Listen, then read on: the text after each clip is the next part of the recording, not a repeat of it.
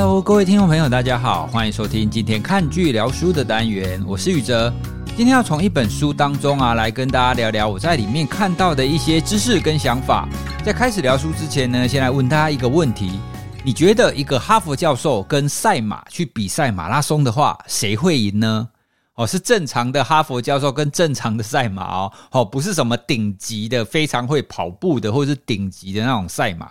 这个问题呢，我在前几天也有问过娜娜，然后他没有多想，他会直接跟我说。当然是马赢啊，因为那叫马拉松啊。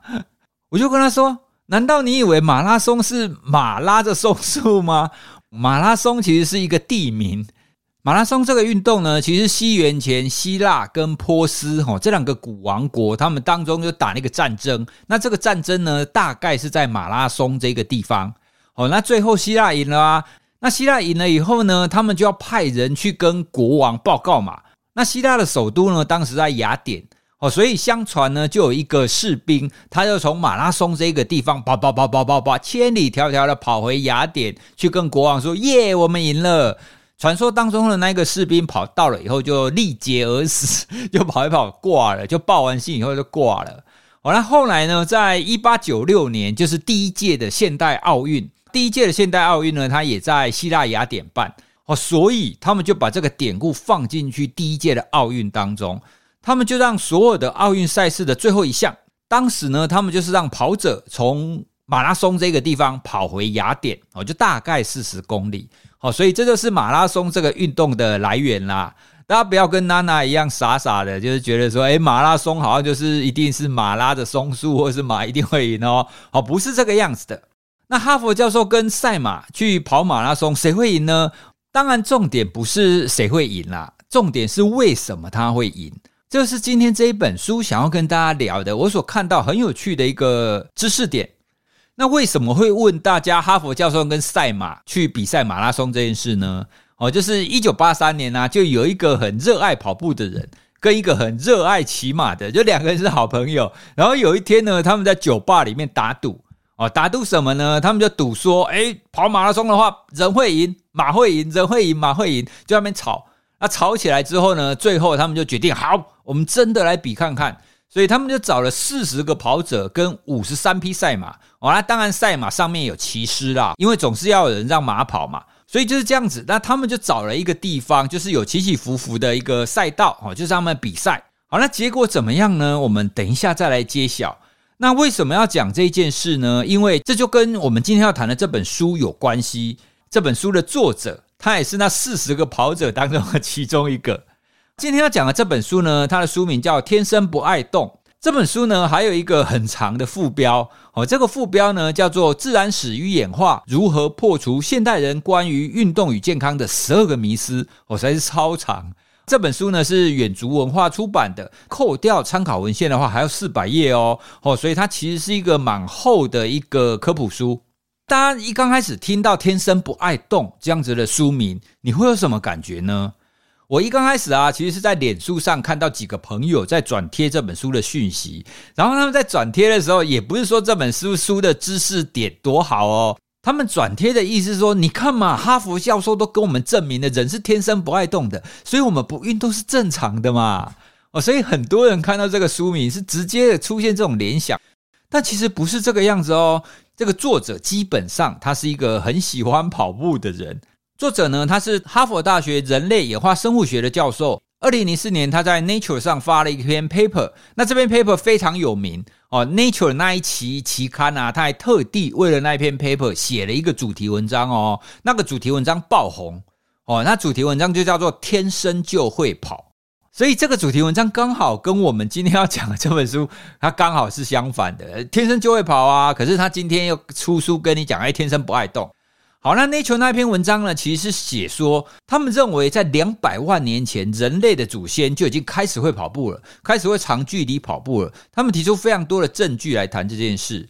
哦，所以你看，作者是一个演化生物学的教授，他自己也非常喜欢跑步，然后他还出了一篇 paper 来告诉你说，人其实天生就可以长距离跑步。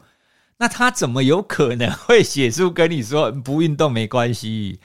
好，所以这本书读下来，我自己的感觉是，它其实要让我们知道，对，没有错，我们人天生其实就可以长距离这样跑步，但是呢，我们人也是天生不喜欢动的，因为这其实是一个能量均衡的观点啊，因为我们正常情况，生物体一定是节约自己能量的使用。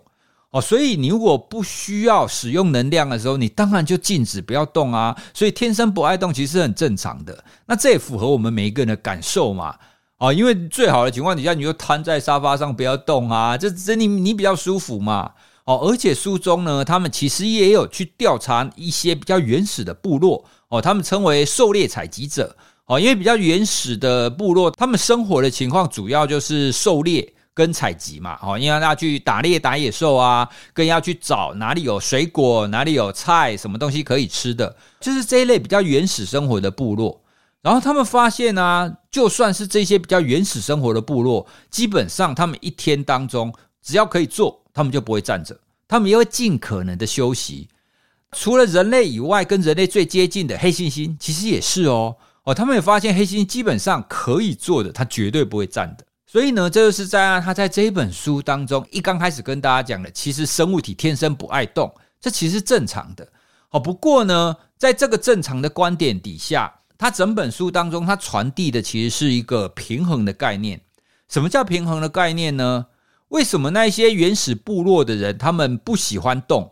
因为他们为了生存，他们需要常常的动。作者在研究当中，他们就有发现，这些原始部落的人，他们为了要狩猎跟采集，男性的话，他们一天大概会需要走十五公里左右；女性的话，大概也要走十公里。所以换算起来的话，在原始部落，他们每天都要走两万步左右。诶，所以从这样子的数据，你就可以想象，因为他们为了生存，很需要走动。所以他们当然要尽可能的把握时间休息，这样才可以节省能量啊。可是人类一直到我们现在，因为我们现在的社会当中已经建立了太多的科技跟文明哦，所以就会变成说，诶，我们大部分的情况底下是不需要走动那么多的。听众朋友，你觉得你大概一天你会走动多少步呢？现在我在家工作最典型的一天就是早上的时候送小孩子出门。然后接下来我就回回家来工作嘛。中午的时候呢，出去吃饭，然后再回家来工作。那下午呢，就出去接小孩，然后再回家来。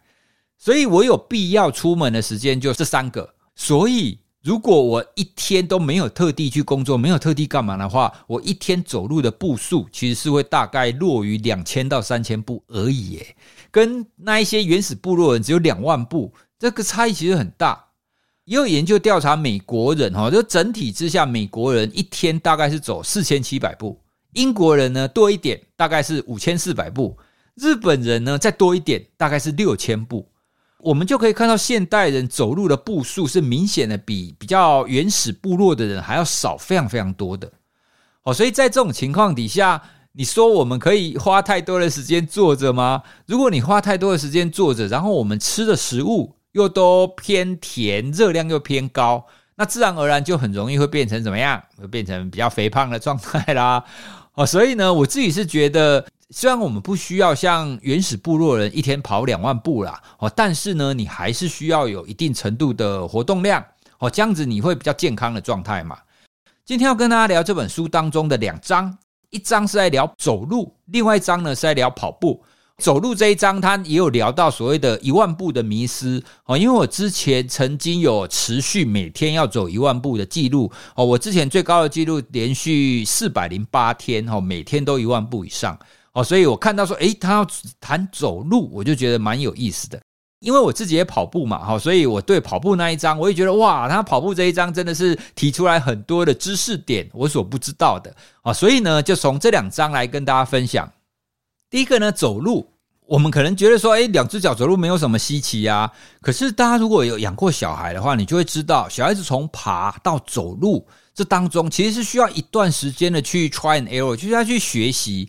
有时候走路并不是像我们现在觉得说，哦，好简单哦，反正你不需要去思考，你就直接走了哦，因为它涉及了你两脚这样子前后踏，你身体重心的转移。在跟我们最近的近亲哈，就黑猩猩。其实黑猩猩不像我们是直立走路的，诶，我们直立人哈，就是我们可以两只脚正常这样的走路，但黑猩猩他们其实大部分他们仍然是用四肢哦，因为你如果看过黑猩猩走路的话，你会知道他们都会两两只手就会顶在地上嘛，他会用两只手顶在地上走的方法。演化生物学家呢就发现，我们这样子直立走哈，就是用两只脚走，跟黑猩猩比起来是比较节约能源的哦，因为他们比较了跟人类像差不多体型的黑猩猩，然后他就发现。同样是走哦，黑猩猩走的话，花费的能量大概是人类的两到三倍之多哦，所以你就从这个角度来看，你就知道我们演化成现在这样子直立，用两只脚这样子走，第一个最大的好处就是可以节约你的能源。我看到这一章的时候，我在想哦，原来黑猩猩不是两只脚走路的，因为可能都被那些动画啊，或者被那些电影所迷惑了哦，可能会觉得说黑猩猩、猴子都两只脚走路了，其实不是。大家如果有机会，就是上 YouTube 去找那个影片，你会看到大部分的黑猩猩的走路都需要前面的两只手去辅助的。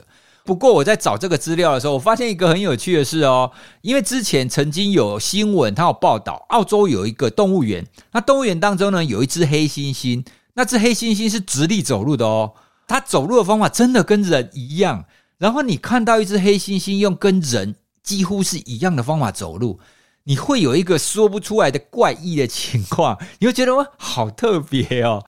我会把这个影片的连结放在 show note，大家如果感兴趣的话，大家可以点进去 show note 去看一下这一只用两只脚走路的黑猩猩哦，它走路的情况是怎么样？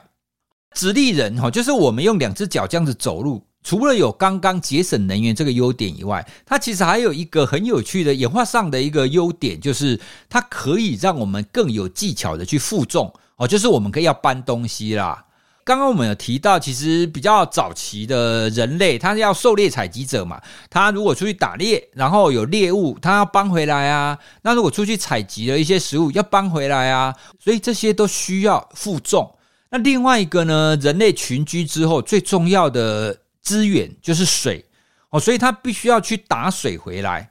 那书中当中有提到一个很有意思的，他去肯雅做研究的时候，当地的妇女每一天都要拿水桶，那个水桶三十八公升哦，他们去很远的地方，然后把那个三十八公升的水桶装满，然后顶在头上拿回来。好，各位，三十八公升就几乎是三十八公斤哦，哦，所以你想想看，三十八公斤的桶子你顶在头上，你有办法好好的走路吗？他当时啊，就有一个学生，一个很年轻的男学生，就想说：“好，我要来试看看。”他就跟着部落里面的女性去打水，然后结果就发现他根本很难再把水桶顶在头上搬回来。完了，搬回来气喘吁吁。但是呢，部落里面的女性，她搬回来就一副的轻松自在的样子。啊，所以呢，他们就接续的去做了一些研究，他就发现，直立人用直立的形态。去做负重的话，他们可以产生一些方法，可以帮助他节约能量的。好，那比方说，各位，假设你现在背了十公斤走路，你所消耗的能量会等于你的体重加上十公斤吗？假设你的体重是四十五公斤好了，那如果你背了十公斤，那你消耗的能量是等于五十五公斤吗？诶，其实并不是哦。这个时候你所消耗的能量是远大于五十五公斤，为什么呢？其中一个原因就是你走路需要平衡嘛，哦，所以你拿着东西，因为这些东西并不是你身上的肉啊，可是不管你是背着还是顶着，你走动的时候都会需要去平衡它，哦，所以因应这些平衡，你的走路的形态会跟本来不一样，那这个时候呢，就会消耗掉比较多的能量，好，所以大家可以想象一下，你在背一个小孩的时候，或者是在公主抱的时候，哦，你在背小孩跟公主抱，你走路的方法也会不太一样。好，所以这就是在负重的时候，它其实是会消耗更多的能量。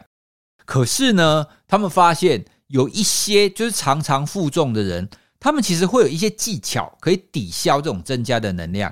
好像是书里面他就有提到啊，那一些原始部落的人，他们如果常常需要用头顶水的那一些女性，她可以负担体重的五分之一，而不会增加能量消耗哦。好，换句话说，如果她是一个五十公斤的女性。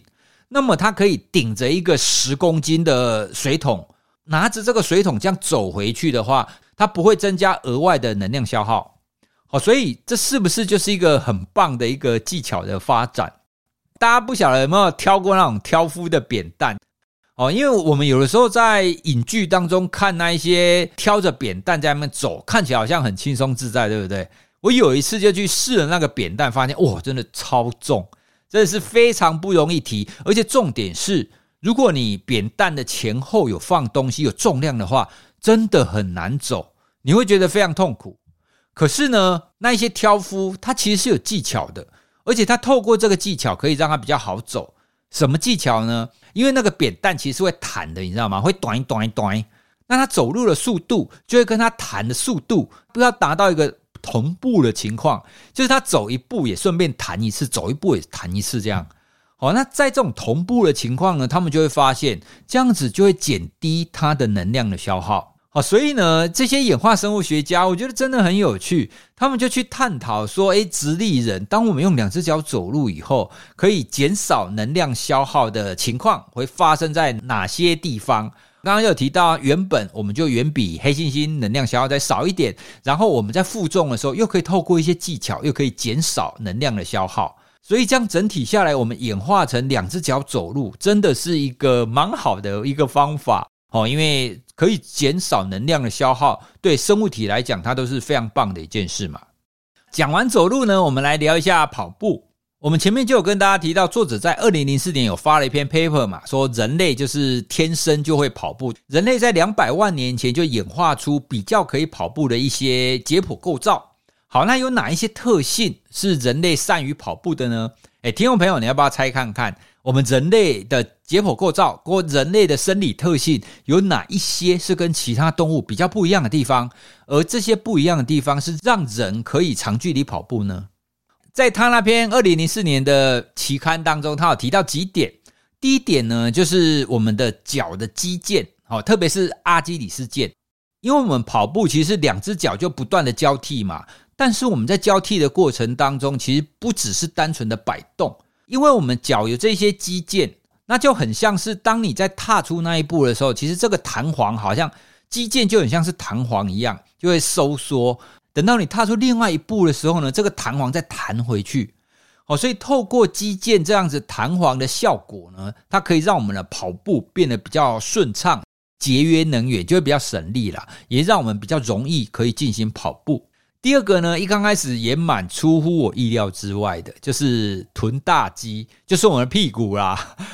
他也发现，就是直立人哈，就是演化到比较接近我们现在这种状态的直立人，哦，他的臀大肌是比较发达的哦，哦，所以各位听众朋友，我们的屁股大其实有好处的哦。好，那屁股大有什么好处呢？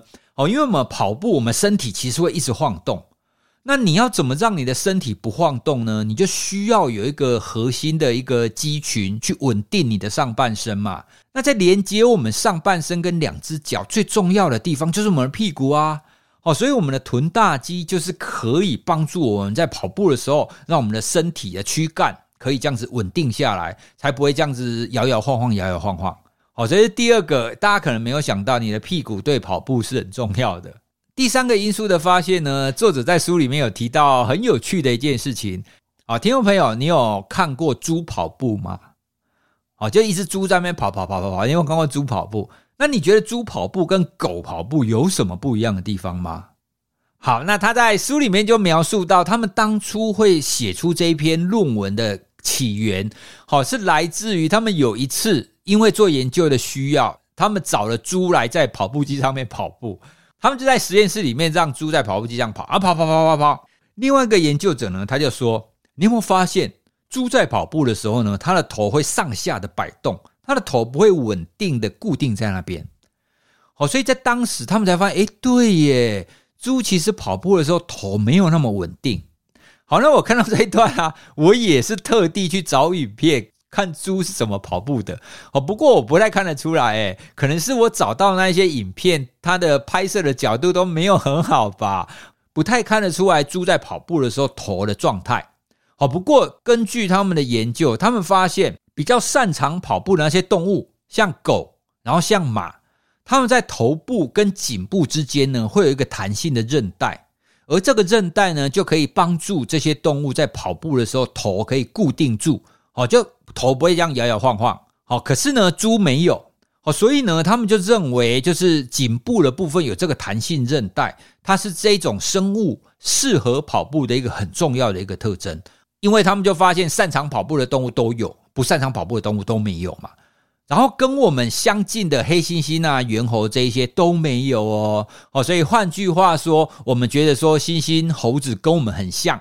可是呢，只有直立人的状态啊，就是就演化到我们现在这种状态的时候，才会有脖子的弹性韧带出现。黑猩猩还没有，他们就依照这些解剖构造，然后他们就认为说，对，所以我们人类就是演化出这几个比较重要的，然后黑猩猩没有的这一些解剖构造，所以我们人类是非常适合跑步的。哦，所以我看到这边呢，我就说，哇，原来有这么多这么特别的地方哦。因为我们一般都会觉得说啊，人就是灵长类嘛，啊，所以啊，人也跟黑猩猩长得很像啊，哦，所以很多地方应该都一样吧？那没想到光跑步这一点哦，就有这一些这么细致的地方，不太一样的地方，诶哦，所以我觉得这真的是很有趣。看这本书啊，就会发现，在我们平常没有发觉到这些很细节的地方。它其实藏着我们都没有想象过的这个知识，诶哦，所以我觉得看书就是有这一点很有趣的地方。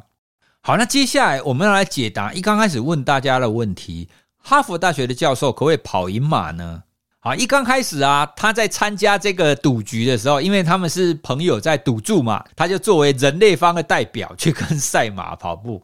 刚开始跑的时候，立刻就被这些赛马刷过去了。那些骑着马的骑士啊，就回头跟他说：“拜拜，我走喽。”哦，然后他又说：“哇，一下子就看不到他的车尾灯。”所以呢，他一刚开始跑的时候，他觉得说：“我根本不可能可以跑得赢马。”哦，所以其实很多人也都这么想哦。我们在 IG 的线动里面，我们也有发，我们也问大家说：“诶，请问你觉得是哈佛大学教授会赢，还是马会赢呢？”结果大部分的人都选马会赢。而且啊，我猜有一些网友，他之所以会选哈佛大学教授呢，他可能会想说，嗯，这个题目直觉就是马啊。可是既然你这么问了，那就一定不是马嘛，对不对？所以我就选哈佛大学教授哦。也有可能有聪明的网友可能想到了这一点哦，因为如果那么简单，我就不会问啊。的确，一刚开始呢，作者他的确让马刷过去了。可是我们刚刚讲到，这是跑马拉松，也就是说呢，他要跑大概四十几公里。那后来他跑跑跑跑跑，他发现，哎，我居然追过一匹马了。那再跑跑跑跑跑，再上坡，哎，我又追过一一匹马了。哦，所以呢，他就跑到后来啊，他发现有很多的马，他们都需要停下来休息，而他呢，可以持续的往前跑。哦，所以他后来啊，在这个马拉松的赛事当中啊，刚刚我们有讲，他一共有五十三匹马参加这个比赛嘛。然后这个作者呢，他赢过了四十匹马哦，也就是说，他比大部分的赛马跑得还要更快。然后他跑完这个马拉松的速度其实也没有特别快，他跑了四小时二十分。哦，那这个速度也不是什么超人的速度，也就是说，他从这一次打赌当中，他得到了一个启发，说长距离跑步人其实是可以跑赢马的。不知道这个结果，大家会不会觉得非常的惊讶？如果大家觉得说好吧，那哈佛大学教授可以跑赢马，那又怎么样呢？可是哦，可是我们又觉得马跑得那么快，人怎么可能跑得赢？那当中的差别到底是什么？好，听众朋友，你觉得人能够跑赢马的关键是什么呢？好，我要来解答喽。这当中的一个关键就是耐力。而耐力当中呢，有一个关键呢，其实是散热。大家可能不知道，人类是最会流汗的一个动物。我看到这一点，我也觉得说，哇，原来人类是最会流汗的。对，没有错，人类呢跟其他动物比是非常能流汗的。我们除了四肢以外呢，我们的身体跟我们的头都很会流汗。还有另外一点，因为人类没有毛哦，在大部分啊，因为我我们跟黑猩猩相比，我们算没有毛啊。那没有毛的好处就是。当我们跑步的时候，空气就可以直接接触我们的皮肤，就可以把热带走。哦，这就比其他的动物好很多了。所以呢，人类之所以可以跑赢马，最大的关键就是人类非常能够散热。因为跑步使用能量嘛，那使用能量，我们身体就会一直一直产生热啊。哦，所以如果大家有看过你带着狗去跑，你有没有看到狗跑跑跑跑，然后它就一直喘气，哈哈哈哈哈，它就一直喘气。狗呢，它就只能透透过喘气跟舌头来散热。哦，所以狗其实也不太能够长距离跑，哦，它冲刺跑会比人快啦。可是你如果牵着狗跑一个马拉松的话，你可能会把狗累死。它当中一定要停下来。所以呢，如果你要用跑马拉松这样子耐力跑的方式，人类可以一直跑，一直跑，一直跑，几乎不需要停下来。可是马不行。如果你让马跑非常快，哈，就是我们一般看赛马那种速度的话，那种速度马到一定的程度，它就需要停下来散热。你如果没有让它停下来散热，它可能会热衰竭之类，它可能就会发高烧，就会昏倒了。所以呢，人类之所以是可以长距离跑步的话，它最大的关键就是人类是一个非常能够散热的生物。好，那这边呢，大家再来猜一下，我们人类最多一个小时，你可以流多少汗呢？书中同样是提供了一个我让我很惊讶的数据。他说，如果我们在跑步，在高热的情况跑步的话，一个小时我们可以流一公升的汗。哦，就是我们那种保特瓶大瓶的，大概是保特瓶大瓶，我可以流整整一瓶的汗哦。哦，所以我说哇，其实人类根本就是那种水分制造机。所以我们谈到这边，这本书从演化生物学的角度告诉我们，人类变成直立人之后，用两只脚走路就变得比较节约能源，然后人类也会演化成比较擅长长距离跑步这样子的一个形态。可是接下来又有一个问题啊。那人类为什么要演化成长距离跑步的形态呢？如果说我们的近亲或者是我们的祖先没有办法长距离跑步，那演化之所以会让我们变成这个样子，代表长距离跑步对现代的人类来讲是有用的嘛？好，那用途是什么？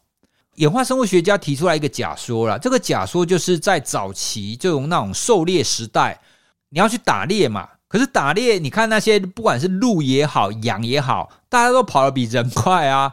哦，所以你要一下子就这样抓到这些鹿，抓到这些羊是做不到的。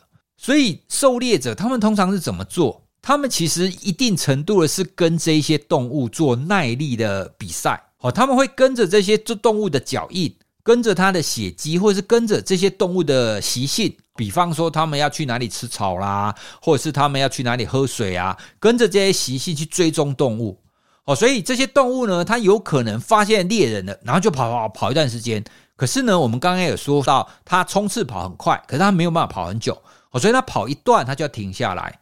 那猎人呢，他虽然没有办法跑很快，可是他可以持续跑，而且人类又比较聪明，他可以知道动物的习性。哦，所以他就这样子长途的这样跟踪这些动物，那最后呢就可以抓到这个动物。哦，所以他们就提出来这样子的一个假说哈，他们认为之所以会演化成这种长距离跑步，有当中有其中一个很重要的原因，就是为了要狩猎啦。哦，因为在早期人类文明还没形成之前，狩猎是最重要的一个生存形态嘛。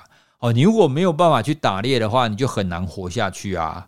所以呢，在《天生不爱动》这本书当中的这两章，哈，一章是在讲走路，一章是在讲跑步。从这两章当中，我都大开眼界啊！我说哇，原来我们平常习以为常，就是走路跟跑步这么简单的两件事情当中，还有这么多学问。我在看这两章的时候，我就边看边笑，然后我就看一看，我就停下，我要去找 paper，我去找影片，我真的是蛮有趣的。今天呢，就是很简单的跟大家分享《天生不爱动》这本书里面的这两章。好，那也推荐大家，如果你们对运动、哦，对人类的活动感兴趣，特别是从演化生物学的角度，你觉得诶蛮有趣的。我们从另外一个观点来了解我们自己。哦，如果你愿意尝试的话，其实这本书是一个蛮好的一个入门书籍。哦，不过我要提醒一下，这本书基本上它是科普书。它不像一般心灵鸡汤那么容易阅读。不过呢，如果你想要学习刚刚我所说的这些新知识的话，我觉得这本书会提供你很多崭新的一个观点跟崭新的内容。我也会把《天生不爱动》这本书的连结放在我们资讯栏，如果大家感兴趣的话，也可以点过去参考看看哦。好，这是我们今天要跟大家介绍的内容。好，那我们聊书，我们不会说把整本书都讲完了，主要是跟大家分享我从这本书当中我觉得很有意思的观点，或我觉得很有趣的知识来跟大家分享。好，因为每一个人喜欢的书的形态都不太一样。那就算呢你不看科普书，你也可以从今天的节目当中可以得到几个知识点，然后你也会知道哦，原来人类是非常适合跑步的啊。那你要不要试着也跑看看呢？好，所以也推荐大家可以试着跑步看看哦，真的是蛮有趣的一个体验。好，那我们今天就跟大家介绍到这里喽。如果大家对今天的内容有什么想要回馈的话，都欢迎大家留言或在脸书或 IG 传讯息给我们。希望今天的内容有带给大家一些收获哦。好，谢谢，拜拜。